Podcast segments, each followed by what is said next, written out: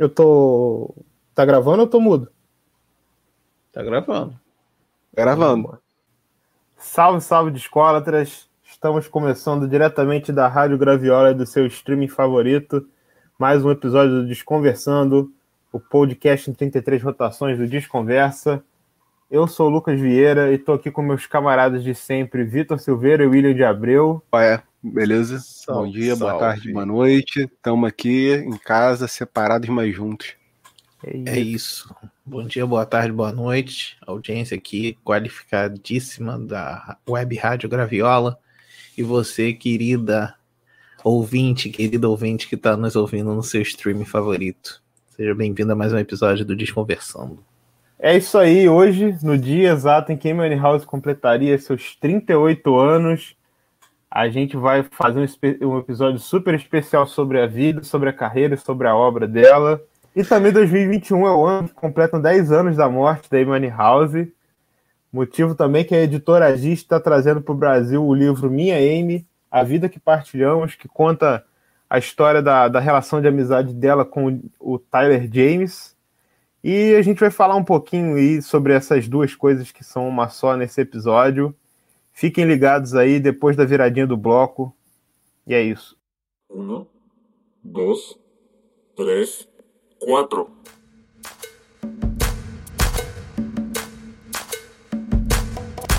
Desconversando podcast, podcast, podcast,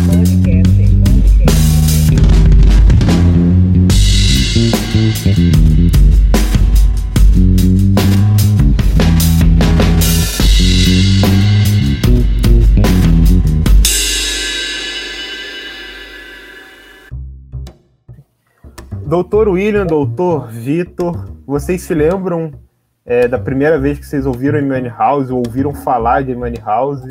Vocês têm essa lembrança com vocês? Cara, então, eu lembro quando eu ouvi a Amy pela primeira vez, foi Rehab, Rehab, Rehab, né? Rehab. A pronúncia é uma merda, meu inglês é ruim, mas a música era muito boa. Foi num Natal, agora o ano não lembro, foi o ano do lançamento do disco, então assim, foi naquele período, o meu primo, Tunai, chegou e falou assim: Pô, tu tá ligado nessa mina aí, cara? Eu falei, não.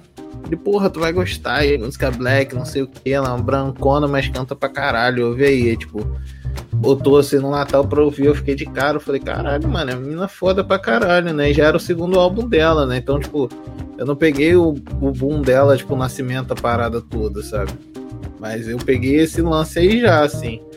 Né, em 2007 ali, a galera tava ligada nela, né? Eu lembro de duas paradas do ano, assim, de 2007, muito, assim, é tipo... É, Umbrella da Rihanna, tá ligado? E, e essa, e a Amy, tá ligado? Era os bagulho que tava todo mundo vidrado demais, assim, então... Foi isso, foi pelo meu primo, né? Assim como muitas coisas que ele já me mostrou. Mas foi essa parada. Eu Logo assim já fiquei de cara, eu falei, caralho, mano, essa mina aí é... Tem, tem, tem uma parada diferente, né? E tu, Vitor, qual é que foi? Tu lembra? Onde que você é, estava? cara, que eu não- estava vestindo? Eu real não lembro da primeira vez que eu escutei a Amy. Com certeza foi na MTV Brasil. Mas uma parada que eu tava pensando enquanto eu pensava aqui na resposta é que a MTV Brasil não veiculava tanta coisa da Amy Winehouse, não. Pelo menos na, na época que eu assistia vidrado. Tipo, entre meus. Entre 2005 e 2009. Não lembro de passar grande, tanta coisa da Amy House, principalmente do Frank, mas provavelmente foi ali no Frank. Eu tô pensando que talvez tenha sido no Yadog, da Luísa. Alguma coisa parecida assim que tenha botado algum videozinho dela. É, que Tu eu acha? lembro que a Amy, Lembra? a Amy mesmo bombou pra caraca aqui mesmo no segundo álbum, né? Que aí começou É. 2006, 2007, né? Que aí todo mundo se ligou.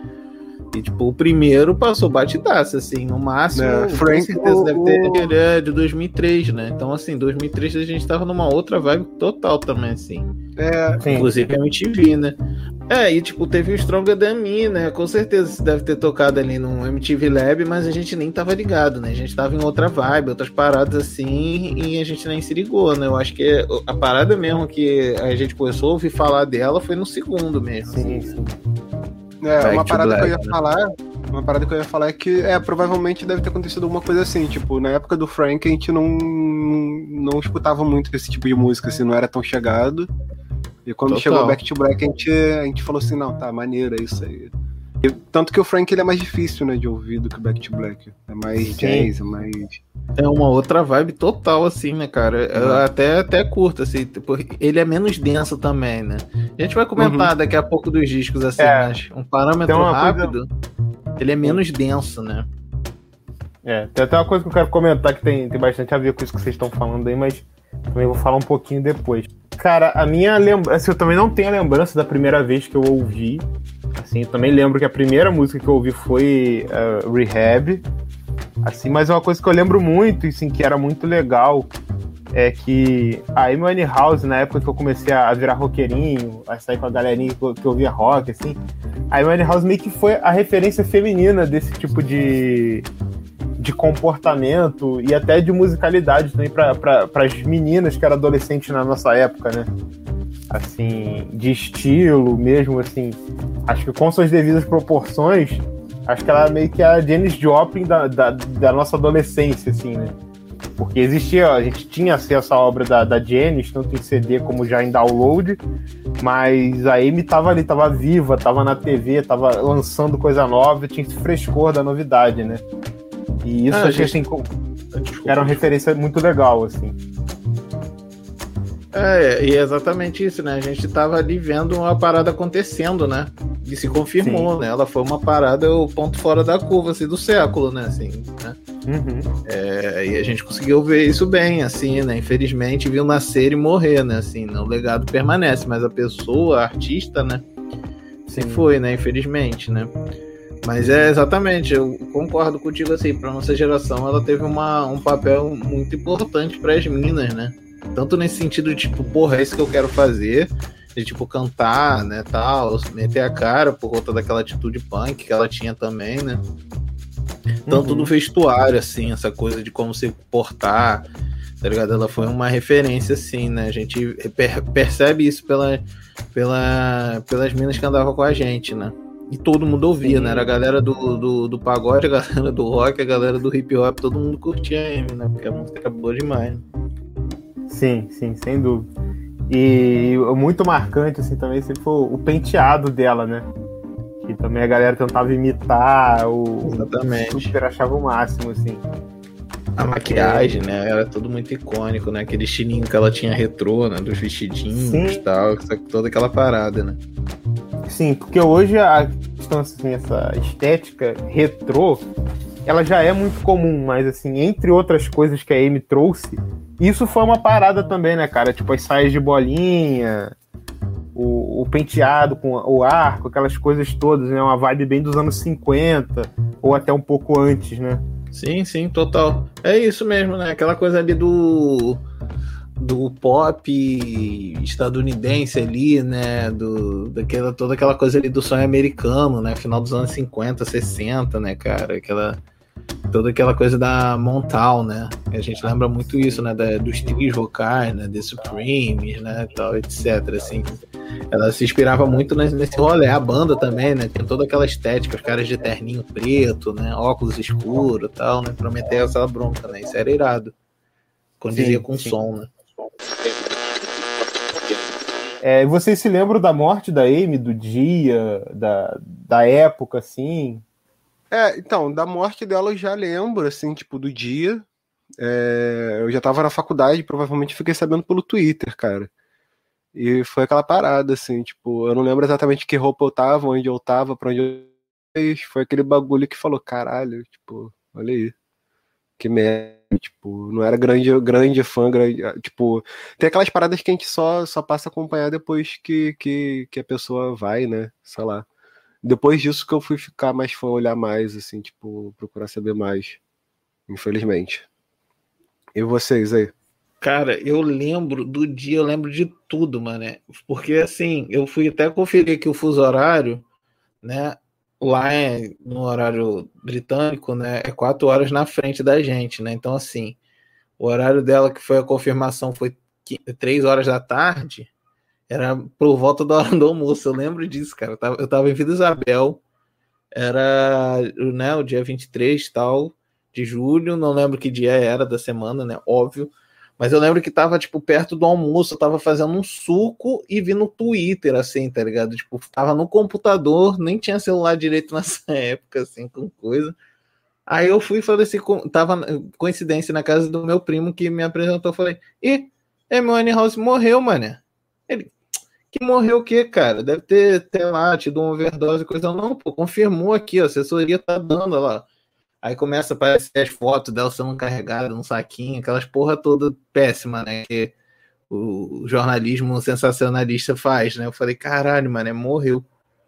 Mas foi isso, e realmente eu também voltei a, a, Aí foi quando eu ouvi o Frank, né? Aquelas coisas que acontecem, né? Eu nunca fui fã, assim, ligadaço nela. Aí eu fui, porra, vou ouvir o Frank na moral, ouvir aquelas coisas que bate na gente, né? E, porra, maneiro, caralho, não sei o que. Né? Mas foi, foi nesse rolê, assim, né, cara? E tu, Lucas? Cara, comigo foi mais ou menos parecido com vocês, assim. Eu me lembro bem, até você falou coisa de. Eu ia até comentar que eu lembro que tinha sido assim no comecinho da tarde, hora de almoço, porque o que, que, que rolou comigo? Eu também não era assim mega fã, não ouvia direto na época, não conhecia os álbuns, assim, conhecia mais You Know I'm Not Good, conhecia Rehab, os sucessos assim. É, mas eu, na época, cara, na época eu era, vamos dizer assim, eu era, entre aspas, músico. Eu tocava violão, tocava baixo. Então, assim, eu voltava da escola, a primeira parada que eu fazia era entrar no site do Cifra Clube. E aí, cara, eu lembro que, tipo assim, não sei dizer se o período foi de um mês, de dois meses, de algumas semanas, mas direto sempre tinha uma notícia, tipo assim, Amy House é vista na rua, tipo, de sutiã. Tinham, rolaram várias notícias, assim, no período anterior à morte dela, eu ficava, e eu lembro que eu ficava acompanhando, falando, caramba, essa menina tá muito mal, vai dar algum caô, isso aí, ou ela vai ter uma overdose. Tinha sido assim, o clima da época antes da morte dela já dava para entender que a parada tava muito pesada. E aí eu lembro exatamente de chegar da escola, assim, de uniforme, sentar no computador e ver a notícia que ela morreu. E, cara, foi uma parada assim, muito triste, assim, mesmo para quem não era muito fã, porque, porra, tava claro para todo mundo que era um puta talento, assim, uma pessoa muito talentosa, e que, tipo assim, que tava passando por muitos problemas e, e teve aquela coisa dela morrer também aos 27, né? E, pô, a gente sempre. A gente cresceu com essas histórias, porra, Jim Morrison, Janis Joplin, Hendrix, o Kurt Cobain. E rolou com a Amy, né? Tipo assim, aquela história do. Entre aspas, nem acho esse termo muito legal, o Clube dos 27, assim. Mas foi muito, muito, assim, lembro muito, assim. E principalmente dos, dos amigos que eram mais fãs, assim, muito tristes foi um momento bem, bem lamentável, né, cara, pra, pra música no geral, né? E é isso, marcou, acho que marcou a nossa geração, né? Não, marcou demais, mano. Marcou demais, assim. E é até aquela parada, assim, né? De como que ela já tava no imaginário da cultura pop, né? Tanto por essa parada, pô, bad demais, né, cara? Os lances, os problemas que ela tinha de dependência química, né, cara? Depressão aquele rolê péssimo lá do, do relacionamento dela, né? Para os dois, né? Aquela parada autodestrutiva, né? Que era a espiral, a espiral da destruição ali, né, cara? E ela foi entrando assim no, no, lance da cultura pop, né, cara? Tinha aquele personagem do Pânico na TV também, né? Que era um outro programa que bombava muito, assim, né? Sim, sim, verdade. Tá ligado? Tipo, tinha que. que, que porra, Momento em Money House momento Amy House, que era isso, né? Um cara vestido de Amy House tendo surtos psicóticos, batendo e destruindo tudo, né? Assim, era uma parada dessa, né? Aí tem toda essa questão aí do pânico na TV, né? Do personagem que ela virou, né? Tal. E, cara, uma coisa que eu percebi da galera, assim, né? Tanto fã ou não. Eu lembro da minha tia, assim, ela ficou triste, né? Ela curtiu o som, mas ela não era ligada também. Então, assim, era uma coisa muito que a galera ficou na bad, assim, de tipo, putz, uma menina tão nova tá ligado? Talentosíssimo, caralho, não sei o que. E, tipo, é isso, né, cara? Morreu do rolê, né? Eu ia comentar uma parada que eu acho que, assim, tipo, o pânico na TV, tudo bem, não é. Pânico não é porra nenhuma, nunca foi, até hoje não é, assim. Principalmente os cabeças ali. Mas eu acho que um dos grandes vilões aí dessa, dessa morte também, além dela mesma, tipo, em conflito com si mesma, mas eu acho que a imprensa tem uma parte considerável dessa culpa, real culpa mesmo, assim. Imagina, tu sair assim de casa e ter uma porrada de paparazzi metendo flash na tua cara. Tu, tu vai visitar seu, seu marido preso e tem um monte de gente lá querendo saber, tipo, fotografar e eternizar, assim, o seu momento triste, sabe? Então acho que isso mexe com a parada e do jeito que ela era jovem e, e, e, sei lá, acho que ela era meio desconfortável com essa vida, tá ligado? Então acho que tem muita, muita essa cobertura 24 horas antes do Instagram, acho que influenciou muito nessa parada. É, acho que muito bem pontuado, assim, porque como você falou, Pânico não era nada e não era nada para M, assim, embora assim, é, eu acho que a, a, a, Eu não lembro bem se na época que ela veio pro Brasil esse negócio do pânico já tava rolando, assim, mas assim, aquela também, entre aspas, foi assim. Entre aspas, não, aquela também foi assediada por essa coisa de paparazzi. Até tiraram uma foto dela, acho que em Santa Teresa com os seios de fora, assim. É, e, e, de certa forma se criou assim, muito essa imagem assim para para o ideário assim, brasileiro né, de que ela era uma pessoa completamente louca e que vivia bebendo e fazendo maluquice, né, enquanto assim ela tinha um problema de dependência química. E no livro, né, no livro Minha Amy, o, o Tyler James deixa isso bem claro, assim, o quanto que a, que a imprensa foi danosa para a saúde mental dela, porque assim, cara, é, ela era uma pessoa muito nova, sabe? Ela gravou o Frank com 18, 19 anos, é, e quando ela morreu, ela morreu aos 27. Então, tipo assim, Cara, imagina, tu nova, cheia de problema, com, com uma relação super difícil com, com, com o cara que foi, com o Blake, que foi ex-marido dela. E, e, assim, velho, tipo, sabe, você sair, câmera pra caramba na tua cara, e você com a fama, assim, extraordinária, porque, assim, a gente vai falar sobre isso mais pra frente, mas, cara, foi um sucesso que não era, assim, tão comum para outros artistas da geração dela. E, cara, deve ser realmente muito difícil de lidar. E como o Buba falou, o, a gente não tinha Instagram. É, sei lá, quando ela morreu, o Facebook tava meio que engatinhando, assim, embora já fosse bastante usado. Mas não era tão comum essa super exposição, sabe? E ele é muito focado, você ouvindo o dia inteiro, em todos os jornais. M tá louca, M tá drogada, M tá, tá casado com um presidiário, sei lá. Sabe? Isso, isso com certeza, assim, no livro fica bem claro, isso foi muito difícil para ela. Bom, então agora vamos fazer aquela virada de bloco rapidinha e vamos come começar a falar de música, que é o principal aqui. 2003, né? Foi antes da gente falar do Frank, é, eu queria, eu fiz um leve exercício aqui, bem assim, bem generalizado, que eu simplesmente joguei no Google. É, eu coloquei assim, álbuns de 2003. E aí olha o que, que a gente tinha assim que esse aqui é um recorte, mas como eu falei, generalizado. O que que, tava, o que, que saiu em 2003? O Elephant do White Stripes, Hail to the Thief do Radiohead, o Black Album do Jay-Z, é, saiu Get Rich or Die Trying do 50 Cent, Fallen do Evanescence, Evanescence, como preferir, Meteora do Linkin Park, Dangerous in Love da Beyoncé, American Life da Madonna, Room on Fire do Strokes, Basicamente, assim, dessa rápida elencada aí, só pra gente ver como que nada disso tem nada a ver com a Amy House, né? Assim, isso para mostrar que como que ela, assim, era jovem mais ou menos, como um pouco mais até do que a maioria desses artistas, mas ela chegou numa cena em que o que ela fazia era muito inédito, assim. Ela estava ali resgatando o R&B, o, o jazz e o soul, alguns estilos que, assim, né, dizendo, resgatando que eles estavam mortos.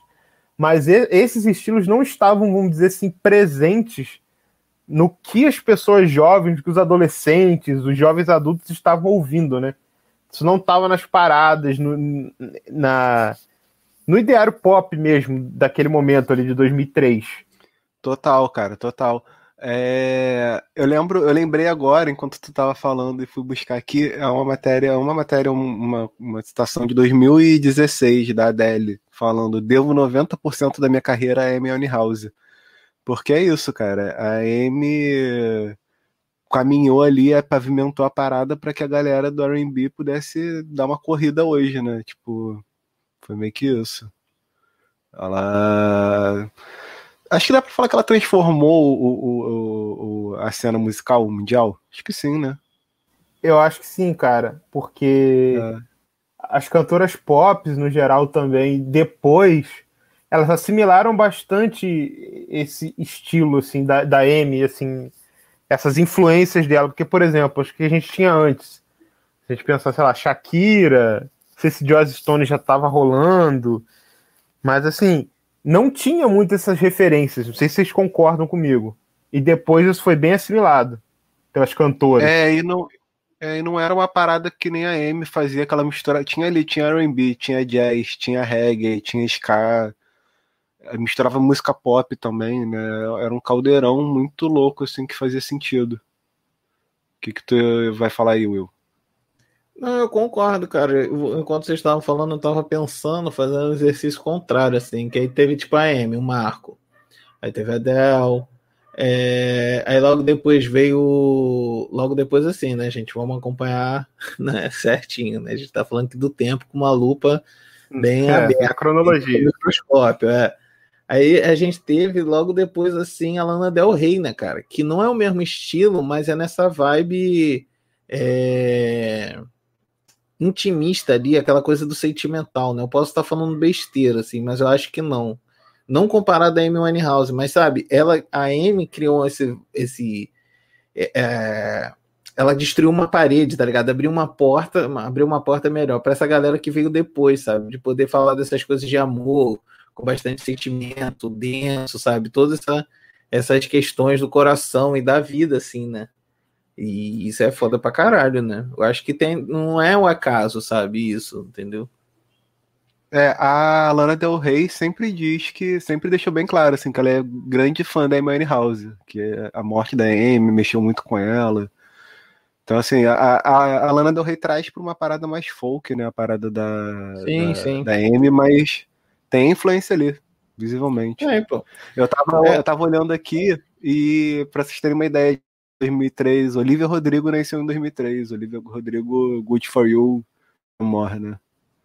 É, rapaz. A Olivia Rodrigo aí, junto com a Willow, que tá salvando um rock, nasceu em 2003. Aí você vê o quanto que a gente tá ficando velho paia, mano. É 2003, cara. Meu Jesus. Muito louco, cara. Mas isso é, isso é total, né, cara? Ela, ela fez uma ponte muito legal ali, né, cara? Então, esse é um negócio que a gente sempre fala, né, cara, de ficha técnica, porque é importante, assim, né? O trabalho do produtor, né? Do diretor de arte, né? Essa coisa toda do disco, né, cara? Que no primeiro foi o Salam Remy, Remy, Salam, Salim, não sei qual é que é a pronúncia, né? Depende de qual região do mundo você está e tal. Né? Do primeiro disco do Frank, ele é compositor também de algumas faixas. E o cara conseguir dar uma cara para isso, né, cara? Isso é muito bom, né? Uma coisa que a gente sempre fala da galera, porra, ver a, a, o, o, lance ali, né, cara? Ali a, a ficha técnica, né?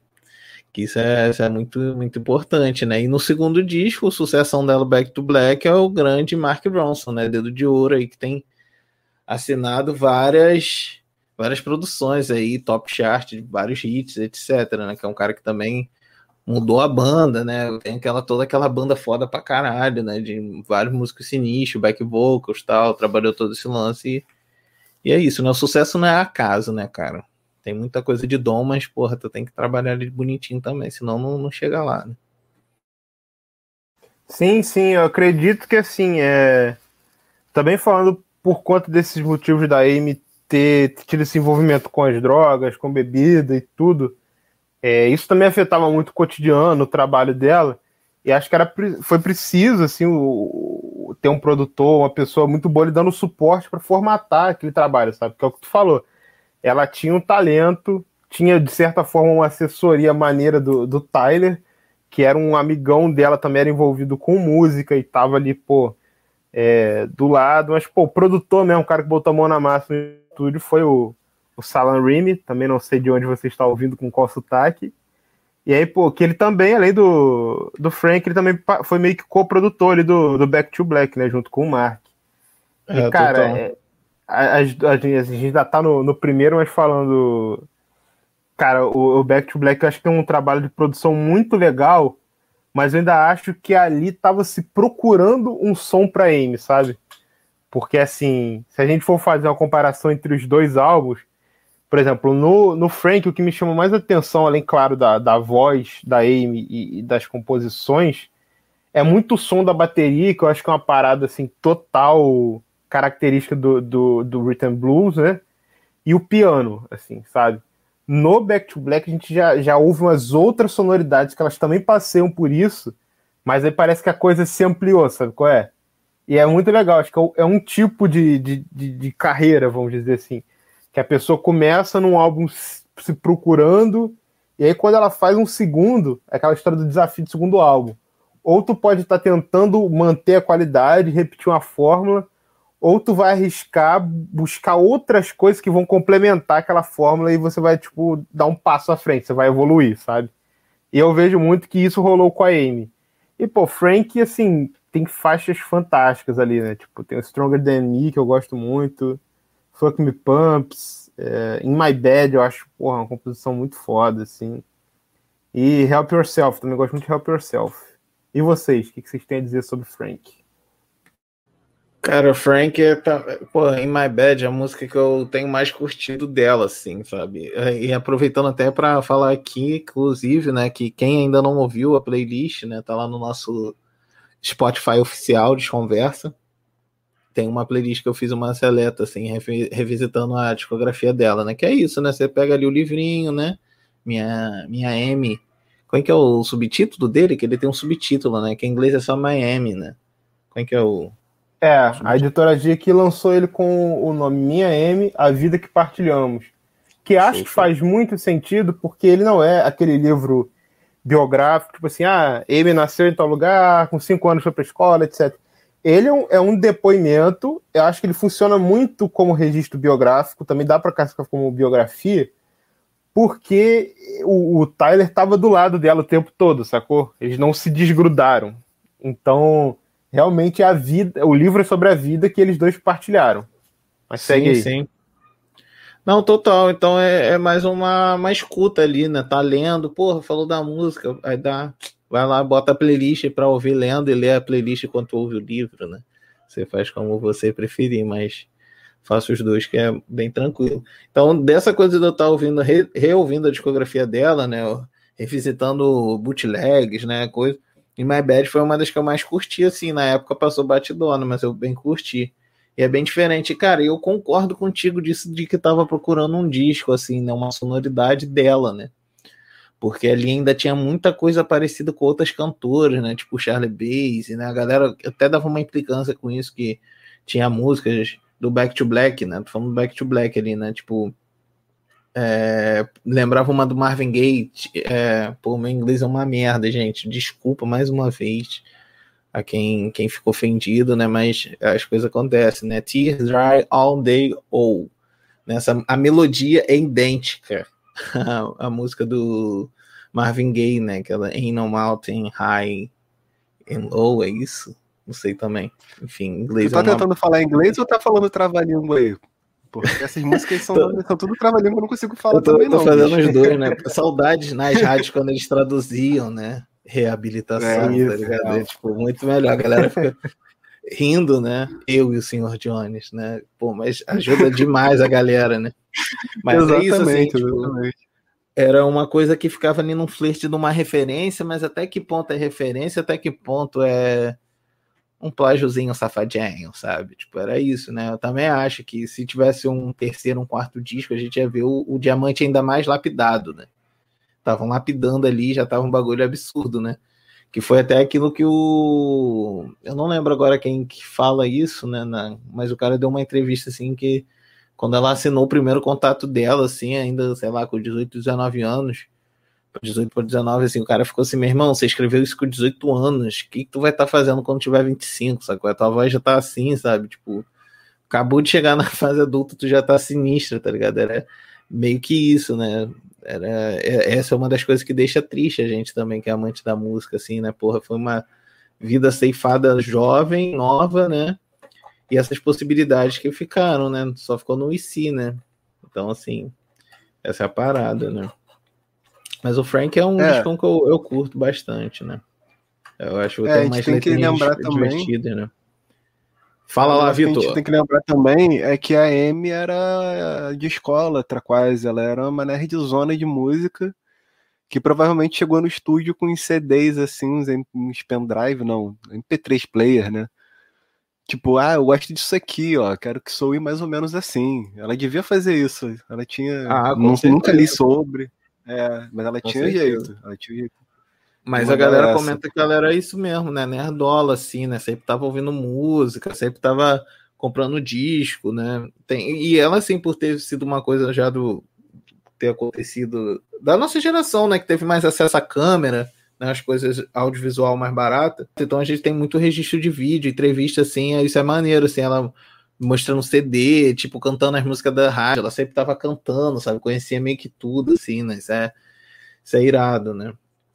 Ela até comenta assim num- numa entrevista assim num desses vídeos caseiros né que pode até ser do um desses do amigo dela né que a gente estava comentando aqui sobre o livro né o autor do livro que ela fala assim ah não cara eu comecei a escrever música porque pô o que tava tocando no rádio não cabia a mim sabe quando me representava achava muito bobo então eu comecei a me desafiar e fazer minhas canções né? ela tinha muito isso né da atitude punk né que eu falei um pouco no começo do programa né isso é foda, né? Atitude de nerdola. Outras nerdolas de música que a gente conhece que fazia muito isso muito bem era tipo o Kurt Cobain, né? Assim, pra citar pouco, né? O Kurt Cobain e o Renato Russo, né? Eram os caras que ouvia tudo, tinha referência de tudo. Você começava a falar de alguma música, ele, não, não foi isso não, foi fulaninho, não sei o que lá, sabe? Desse jeito, assim, né? Ela era mais uma de- dessa turminha boa, nerdola de música, né? Melhor, melhor pessoa. Nem todas são boas, né? Mas na grande maioria são. Já dizia Kim Gordon que foram as garotas que inventaram punk rock, não Inglaterra, né? É, eu acho que ela tinha muito essa atitude punk mesmo, assim, tipo, não tem nada que eu quero aqui, assim, então eu mesmo vou criar, eu mesmo vou fazer. E ela era guitarrista, né? Ela não era só cantora, ela, ela tocava guitarra, acho que tocava piano também, alguém confirma essa informação? Eu e o Jesualdo confirma. A Gesualda pode confirmar, mas eu vou te ajudar falando que ela era assim multi-instrumentista. Ela tocava algumas outras paradas, assim, tocava violão, guitarra, tinha esses lances, né? Além de cantar muito bem, escrever muito bem, né? Ela era uma multi-artista, né? Multi-instrumentista, melhor dizendo, né? Que eu não sei se ela fazia outras. E cuidava de gatos também. Ela tinha 11 gatos. É, que acho que é um detalhe que passa um pouco da, da biografia dela. Pessoas que têm gatos são sempre legais. É, e um detalhe também sobre Frank é que o nome Frank, eu fui procurar saber sobre isso. Por que, que o disco se chama Frank? É porque ela cita Frank Sinatra num- numa das, das faixas. Aí ficou esse nome. Assim, eu não, não, procuro, não achei nada mais profundo, mas veio daí. Se você também tem a dúvida de onde vem o nome do disco, é esse. Pode confiar.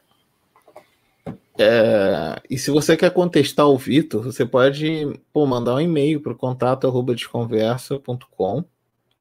Falar, o Vitor tá falando asneira. Ou mandar uma DM pra gente no nosso Instagram, Instagram, arroba desconversa também. Ou eu não tenho Instagram, tenho Twitter.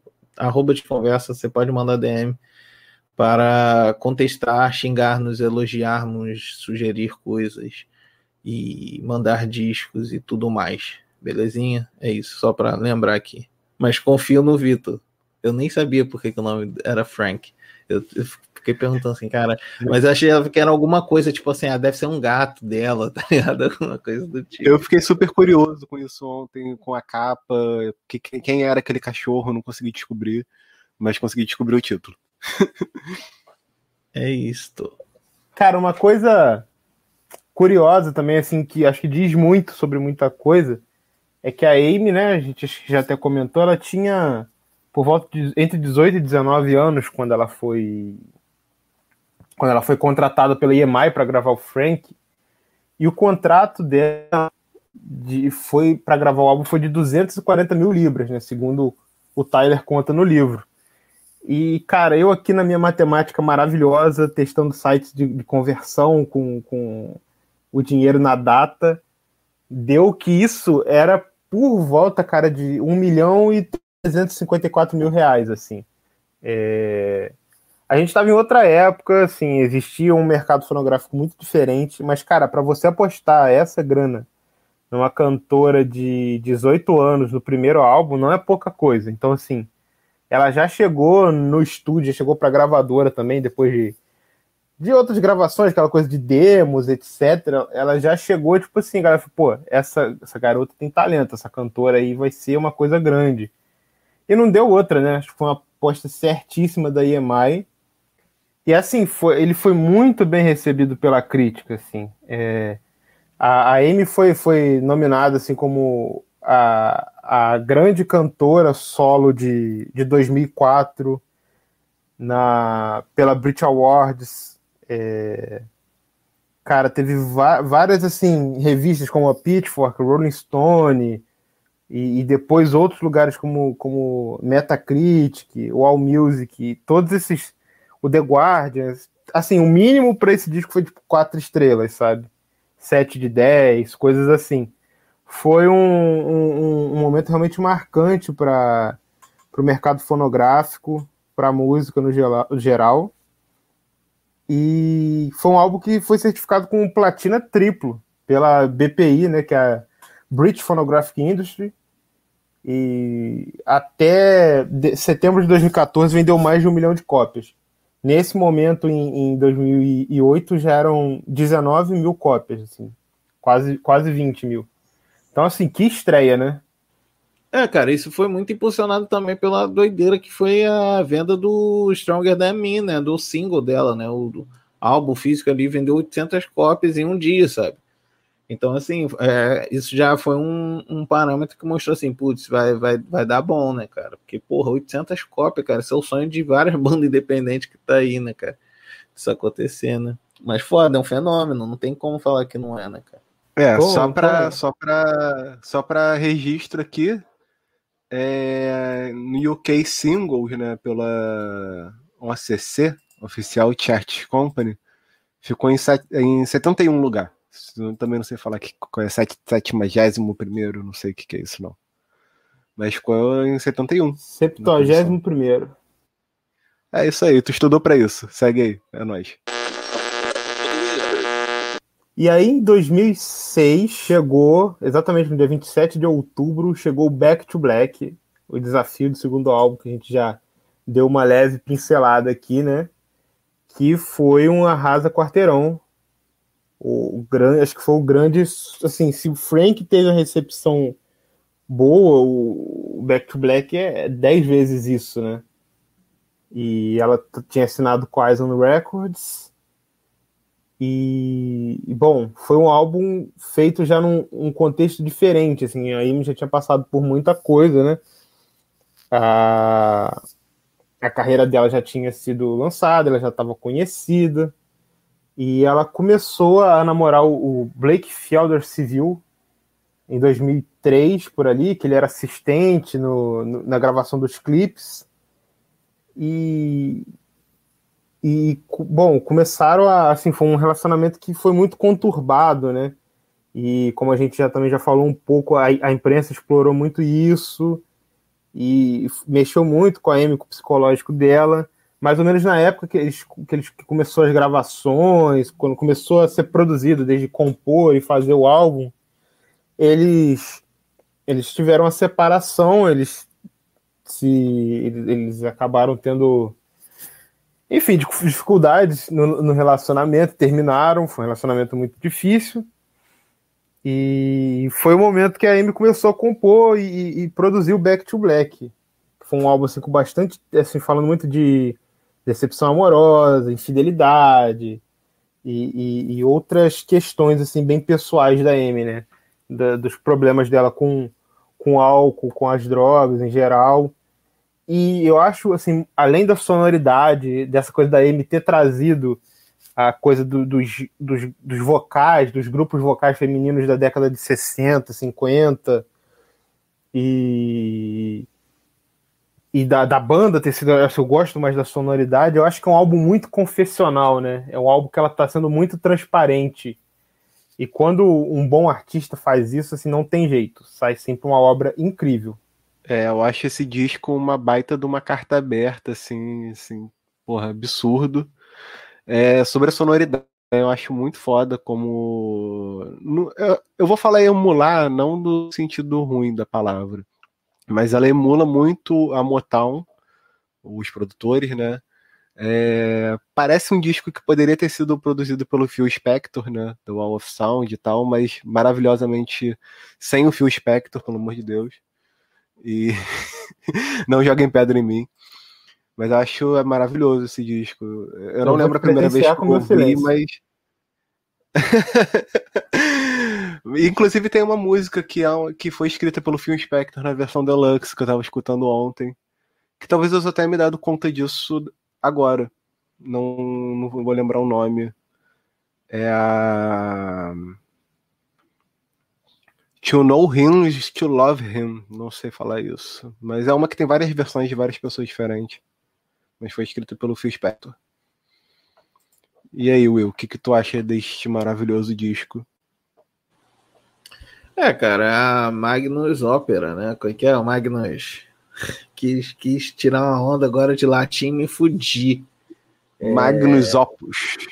Magnus Opus, da dona, da, dona, da dona M, né, cara? Mas a Magnus Opus com X. Porque tá carioca. Então, Opus. Magnus Opus. Fez. Foi? Entendeu? Entendi. Cara, mas é um descaralhaço, né, mano? Gosto muito dele. É um disco denso, não dá pra. Eu lembro do meu tio, assim, falando assim: nossa, Amy House é muito boa, esse disco é muito bom, mas eu não consigo ouvir esse disco direto. E olha que eu gosto de música triste, tá ligado? É, é tipo, é nesse naipe, assim, né? Você tem que estar bem ali. Se tu tiver descaralhado das ideias, irmão, vai te abraçar e te levar junto, né? Mas é um discão, assim, né? Coração aberto, dilacerado, expondo tudo, né? Assim, muito foda, eu gosto pra caralho. E dos clipes, de toda a concepção artística da parada toda. Isso é muito bem feito, muito bem pensado, muito bem executado, né? E outra parada assim legal que a gente falou muito assim de produção, mas uma parada assim foda também que acho que influencia muito o resultado desse álbum é porque ela gravou com a banda Dap Kings, né? Que era a banda de apoio da, da Sharon Jones, que pô, era uma, uma grande cantora, né, cara, assim de, de soul e funk e que, mano, assim, cara, que combinação, né? Isso é uma coisa que acho que não é tão comum da gente ver na música em geral, tanto brasileira quanto internacional, né? De tipo, sei lá, tu não tem um disco, sei lá, John Lennon and the Wings, sabe? Do Plastic Ono Band com George Harrison, sei lá, uma coisa assim. É, da, da Vi- Vitória Régia com, com, sei lá, com, com o Carlos da Fé. E isso é muito legal, assim, de, de como que a dinâmica de outra banda com, com uma outra cantora, como que isso funcionou legal, assim, como que deu uma sonoridade assim forte pro álbum, né? E claro, a Amy, porra, cantando pra cacete, a pessoa super perfeccionista no estúdio, assim. É, eu acho que assim, cara, para as coisas que ela enfrentava, o período difícil também foi a época que a avó dela morreu.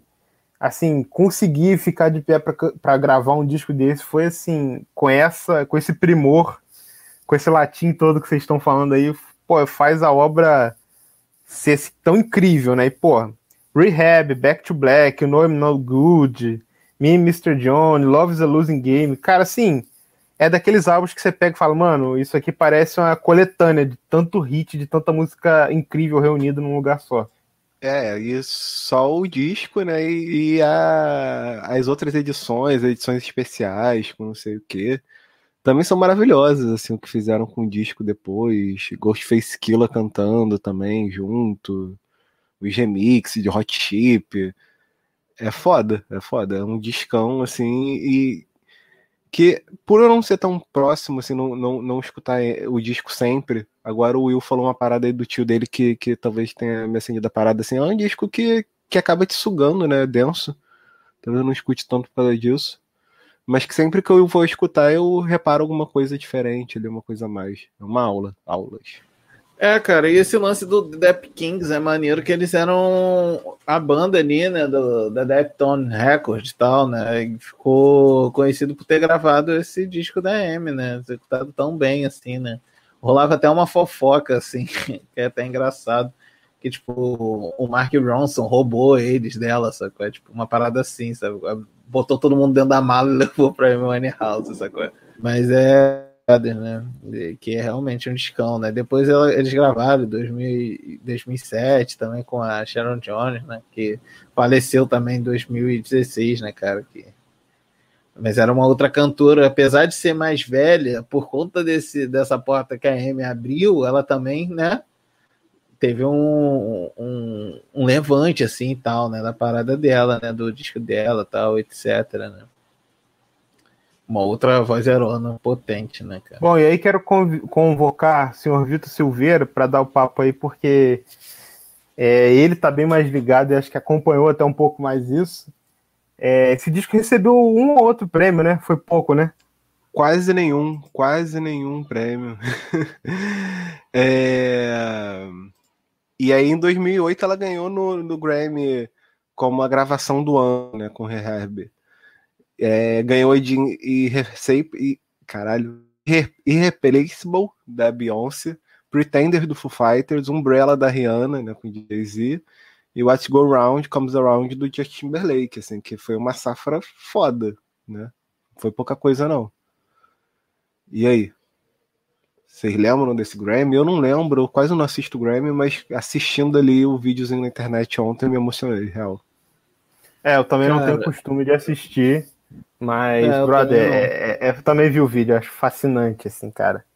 Que, e assim, é muito triste a gente, acho, por ela não ter vivido tanto, não estar tá aí hoje lançando e, e, e gravando e aqui fazendo obras tão incríveis quanto essas duas, mas, cara, é muito gratificante também saber que ela teve esse reconhecimento em vida, né? Assim, o que ela produziu foi muito bem recebido por, por crítica, por público. Ela, com certeza, também deve ter ficado muito feliz com o resultado. Então, assim, é, é bom saber isso que ela, que apesar do peso, da dificuldade que ela teve de lidar com a fama, ela viu que o esforço, essa coisa dela ser perfeccionista e tudo, fez com que o trabalho desse um resultado incrível e que ela pôde presenciar isso, ver a coisa acontecendo, sabe? Não, total, total. Melhor do que reconhecer o artista é reconhecer em vida, né? Dá, o, dá os louros a quem, a quem merece em vida. É, é o que o Nelson Cavaquinho até canta no samba, né? Depois que eu morrer, eu quero preces e nada mais, né? Me dê as flores em vida, carinhos e a mão amiga, porque, pô, depois que passar, meu irmão, não adianta, né? Mas é isso, cara. Tipo, eu não, não acompanhei, pouco acompanho o Grammy, assim. Tipo, acho que o último que eu vi foi aquele do, do, do Kanye West com a Kanye, Kanye West com a Taylor Swift. Né, icônico, e foi isso. Assim, eu vejo mais as apresentações, eu deixo rolando assim e quando é um artista que eu quero ver, né, tal assim, porque as apresentações são bem legais. Mas, pô, ela ganhou o prêmio aí no meio de uma galera que, porra, é, é, é são, são os nomes do, do pop do século XXI, né, assim, né, cara?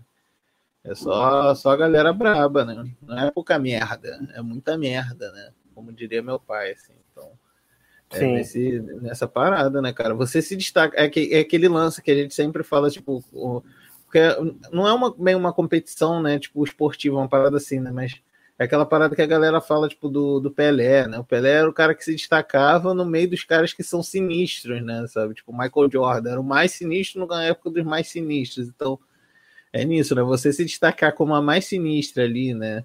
Entre aspas, dentro do critério do, do, do Grammy, né? Porque, pô, premiação é só uma parada, né? Então, assim, faz bem pro artista, etc, né? Mas a gente vê que tem muito é muito discutível nessas paradas, né? Enfim, né? O Cani que eu citei aqui, que diga, né? Mas é uma parada legal, né? Você ser, ser, ser é. Porra, num ano que teve tanta coisa boa, o seu trabalho ser escolhido, né? E só pontuar aqui uma outra parada também que eu achei absurda no Grammy que ela ganhou nesse ano, né? Ela ganhou canção do ano, gravação do ano, melhor performance pop feminino só que também ela ganhou artista revelação. Imagina, tu ser artista revelação e ganhar essa porra toda logo em seguida. é absurdo, cara. É, louco, é, é só a coroação. É só a coroação de que ela era, porra, o trabalho foi redondo, né? Bom, assim, basicamente de álbum de estúdio, infelizmente a gente só teve esses dois, e felizmente também porque são dois álbuns muito bons. Uma, uma obra assim incrível que a Amy deixou. É, em dezembro de 2011 também saiu o Lioness Hiding Treasures, que foi uma compilação de sobra de, de estúdios, assim, da, das coisas que a Amy deixou, que não entraram nos álbuns, é, single, uma outra coisa assim, que, que saiu tem uma capa muito bonita, assim, eu gosto muito da capa desse álbum. Assim, não é minha preferida, mas eu gosto muito. Acho que Back to Black realmente é a mais icônica. Mas, pô, entre as coisas que estão lá, tem a, tem a versão de Garota de Ipanema, tem They Will Come, tem Between the Sheets, tem, tem Body and Soul com o Tony Bennett, a Best Friend Right também, que é uma composição muito legal. E além desse, desse álbum, né, dessa, dessa compilação póstuma, saiu o, o ao vivo na BBC, né? Registro, é, assim, existem vários, é meio que uma série de álbuns, né? Vários artistas assim tem, tem esse, essa apresentação da BBC lançada em álbum. E também a, tem a trilha sonora original do documentário M, que também é atribuída como como parte da discografia oficial dela assim, de álbuns. E assim, além, além desses, desses cinco, saíram várias outras coisas assim que gente, tanto de forma oficial como de, de, de, outras formas, assim, pela internet, a gente conseguiu ouvir depois. Tem o, o show dela no iTunes Festival, foi lançado, foi feito em, em Londres em 2007. Sobre essa gravação do com Tony Bennett que tu comentou, tem o um vídeo também no YouTube dela de, deles gravando, né?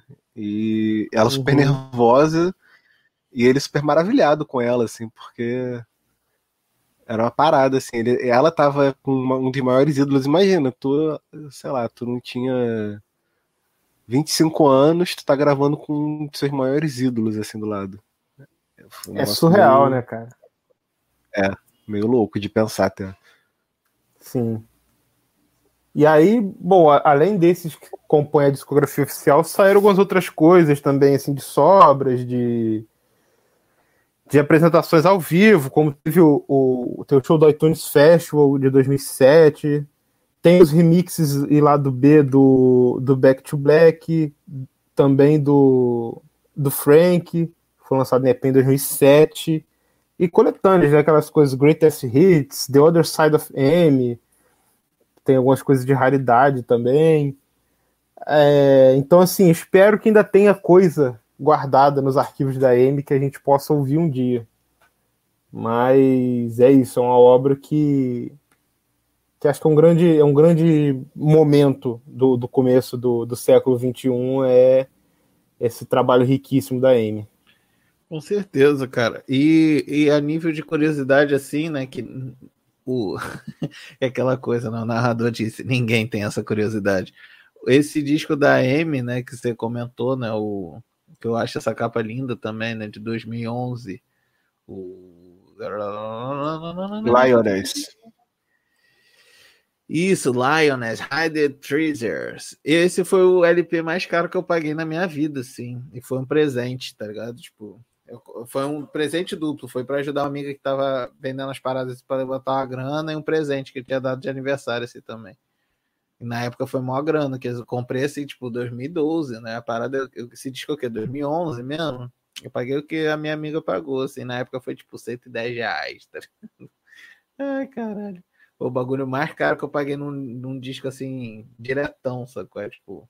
E era um disco maneiro, acho que ele é duplo até o vinil. Posso estar falando besteira, mas ele era pesadaço, mano. Era um vinilzão maneiro. Vocês já chegaram a ver algum um vinil? Isso é uma pergunta para vocês também. Vocês chegaram a ver? Vocês têm na coleção o vinil da M? Eu não tenho, infelizmente. Queria ter, mas não tenho. Cara, eu ainda não tenho. Falo ainda porque sei lá do. Mas gostaria. Enquanto eu tava fazendo uma pesquisa sobre a vida dela, eu tava olhando os singles, né? Tem vários singles dela que eu queria ter o compactinho ali para tocar nas festas quando voltar. Fiquei de olho ali, botei vários na wishlist do Discord. É, e eu acabei de ver aqui, confirmar, realmente é um LP duplo. Saiu pela Island, saiu pela Universal e tal. Mas era isso, sim, é um LP sim. duplo. Gatefold, bonitão, assim. Fica a dica aí Os singles dela tem uma caixinha que tem, que, que tem os singles completos. Fiquei muito ai, ai, minha carteira. Cara, é, e o que é muito legal pra Amy, pra quem é de escola, três fã de Annie House, cara, é porque a discografia oficial dela, assim, né? Essa que a gente tá falando desses cinco álbuns, eles saíram todos em vinil, incluindo o ao vivo da BBC. Saiu um álbum triplo. Nossa, imagina, isso deve ser lindão, hein? Esse eu nunca vi. Uma amiga minha tem o Back to Black em vinil e é muito bonitão, cara. É, é aquele disco, sabe, que tipo que impõe presença assim quando tu vê a parada em vinil. É isso, assim, todos lançados internacionalmente, né? Não tem nenhuma edição brasileira deles, mas são artigos assim de luxo, bonitões assim. Ah, com certeza, cara. O Back to Com Black não é a certeza. edição que eu vi, mas tem uma que eu acho muito bonita, cara, que o disco é rosa. Assim, o selo todo preto com o vinil rosa bonitão. É uma que eu adoraria ter. Galera, a gente fez aqui então esse meio que esse resumo da, do lado musical da obra da Amy, que é uma coisa que a gente acha sempre, a gente gosta de falar sobre os artistas, mas pra gente sempre a obra é o principal. Só que, claro, a Amy foi uma figura, como a gente diz, não só musicalmente, mas uma personalidade muito marcante para o começo dos anos 2000 e já está, assim, sedimentada na, na história da música, do mercado fonográfico. E, para vocês saberem mais, a gente quer indicar, claro, o livro Minha Amy, A Vida que Partilhamos, escrito pelo Tyler James, que está sendo lançado aqui no Brasil pela editora Agir, que foi nossa parceira aí nesse episódio. A gente quer agradecer eles a parceria aí com esse material da Amy. E indicar a vocês, além desse podcast que vocês estão ouvindo, a gente tem no nosso site desconversa.com uma matéria sobre o livro em que eu escrevi sobre ele, falei assim com um pouco mais de detalhes sobre algumas questões que o livro trata. E assim, vou falar algumas coisas assim não que são assim, que não dispenso a matéria, leiam também para vocês entenderem mais. Mas, Mas a minha leitura o pessoal acha a matéria como, como é que é o site mesmo que tu falou? É Desconversa? desconversa.com. Desconversa.com com Ah, i beleza. de disco. Com i, i disco. É porque a pessoa vai chegar lá, vai estar um, o post no topo lá do site, vai estar o, o- Quer dizer, se tu estiver escutando agora na graviola, né? Mas vai ter um post do, pod- do- desse episódio do podcast. Tu chega lá que o link do, do- da matéria sobre o livro vai estar lá. Corre lá. Isso. Chega Perfeito. na outra aba. Muito obrigado, senhor Vitor. E bom, assim, é, minha, minha leitura do livro, minha, o que eu acho assim, de muito interessante sobre esse livro é o seguinte: ele foi feito pelo Tyler, que era um, assim, foi um cara presente na vida da Amy dos 12 anos de idade dela até o último dia de vida, assim, acompanhou tudo muito de perto, os melhores e os mais complicados momentos da, da carreira e da vida da Amy. É, é, é escrito com um tom muito confessional e, e, assim, de uma forma, cara, muito envolvente. Eu acho que assim, não só é bom pelo conteúdo de um cara que foi literalmente testemunha ocular da história da Amy, mas um cara muito envolvido que escreve muito bem. As, as descrições dos momentos, assim, muito detalhadas e muito envolventes. Isso acho que é um mérito muito dele, muito de tradução também. É, então, assim, é um conteúdo muito legal. Ele explora muito, assim, essa coisa dos bastidores das gravações, das turnês. Fala muito sobre essa coisa que acho que até o Vitor comentou da Amy, ser uma pessoa um grande conhecedora de música. Ele até fala que assim, conhecimento dele era mínimo de jazz, conhecia, sei lá, Fly to the Moon. E quando ele virou amigo da Amy, ele novinho, adolescente, ela deu uma aula de jazz para ele, de música, de coisas que ele não conhecia e fala muito, eu acho muito importante como que eles batem nessa tecla de, de falar sobre o como que a, a coisa da, da fama e principalmente da, da, da, forma como a mídia tratou a vida da Amy, como que isso mexeu com ela, com, com a saúde mental dela, e acho que é uma coisa sempre importante de a gente, de a gente aqui como né, produtores de conteúdo jornalístico e, e, todo mundo que trabalha com, com imprensa, sempre, gente, é, eu acho que, que, o foco sempre quando você vai falar de um artista é você falar da obra, você falar de, dele, dele como criador de, um, de, um, de, uma arte, assim.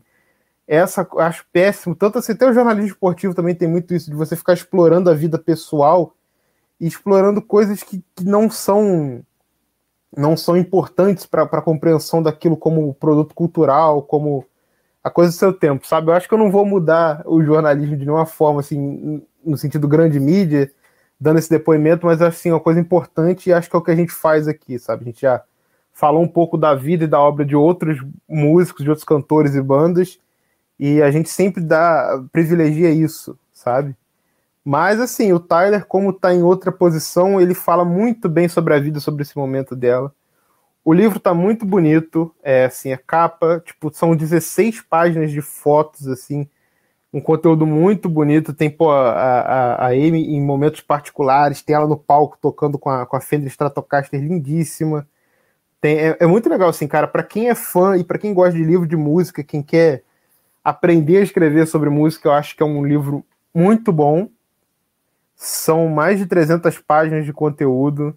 É, são 39 capítulos, e é um livro que não fala, senão aquela biografia, vamos dizer, mais fria, que começa falando, ah, Amy nasceu em tal ano, cinco anos foi para a escola. Não, é um livro, cara, que ele parte de quando ele se conhece, o Tyler e a Amy, e fala muito sobre, sobre essa amizade, sobre a carreira dela, sempre com essa relação no meio. E é muito bom, cara. Assim, recomendo demais, gostei muito de, de conhecer. E está disponível nas principais livrarias. Vocês podem se informar mais no site da editora Agir e acompanhar pelas redes também e nas nossas redes. Como a galera já comentou, tem matéria no site, tem a playlist, tem o um unboxing que a gente fez nos nossos rios, no arroba Desconversa. Lembrando que é Desconversa com o ID Disco. E é isso. Vitor e Will, o que, que vocês têm a dizer mais aí sobre o Amy House, sobre o Minha Amy e sobre tudo que a gente falou nesse episódio?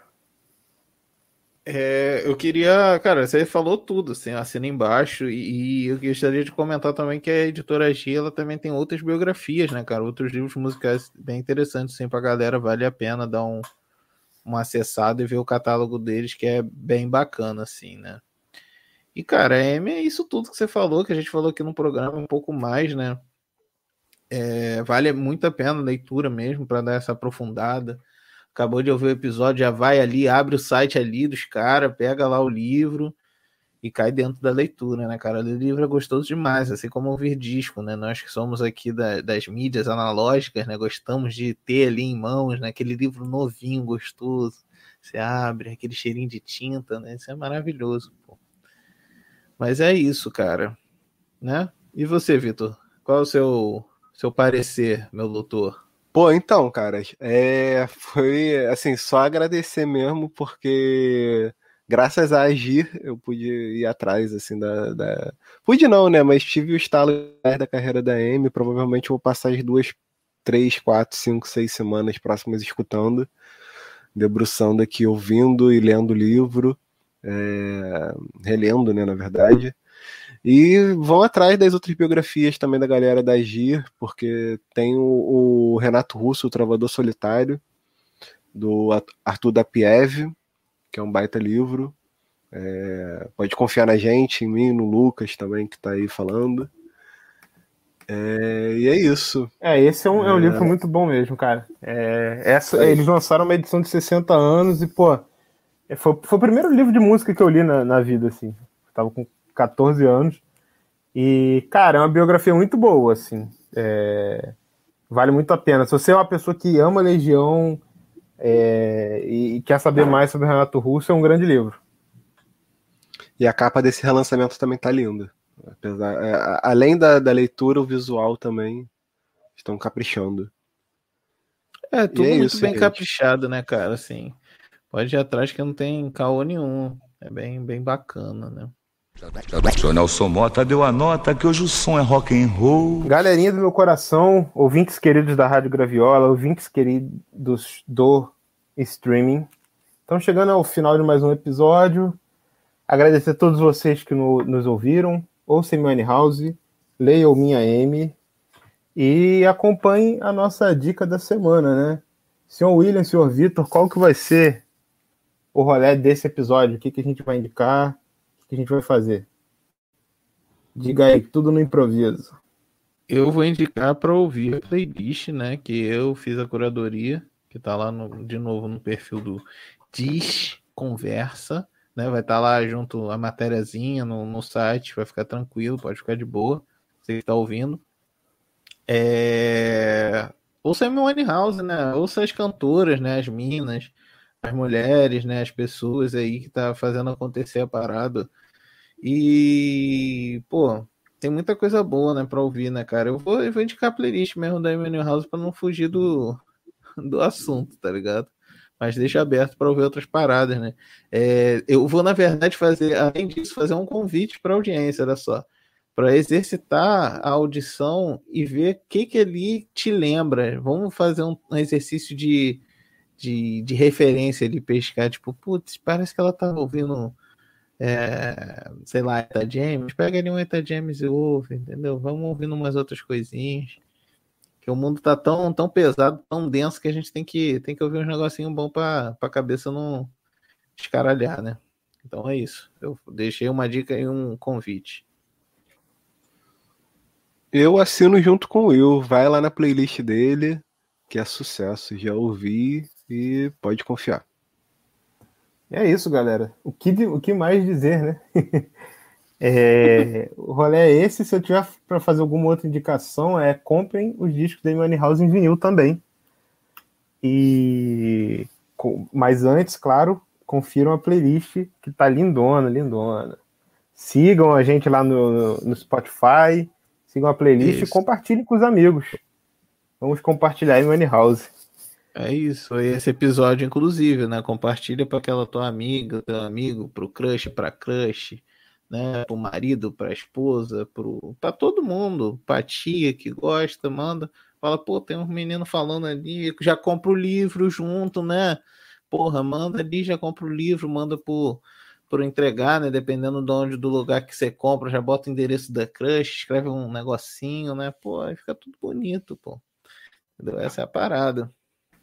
É isso, galera. Uma, uma boa noite de terça-feira, uma boa noite de qualquer dia para quem está ouvindo pelo streaming. Daqui a pouquinho a gente volta. E abraço e 33 rotações para todo mundo. Até o próximo episódio. Valeu, galera. Até a próxima. Se cuidem e escutem a MN House. E leiam. Leiam o livro.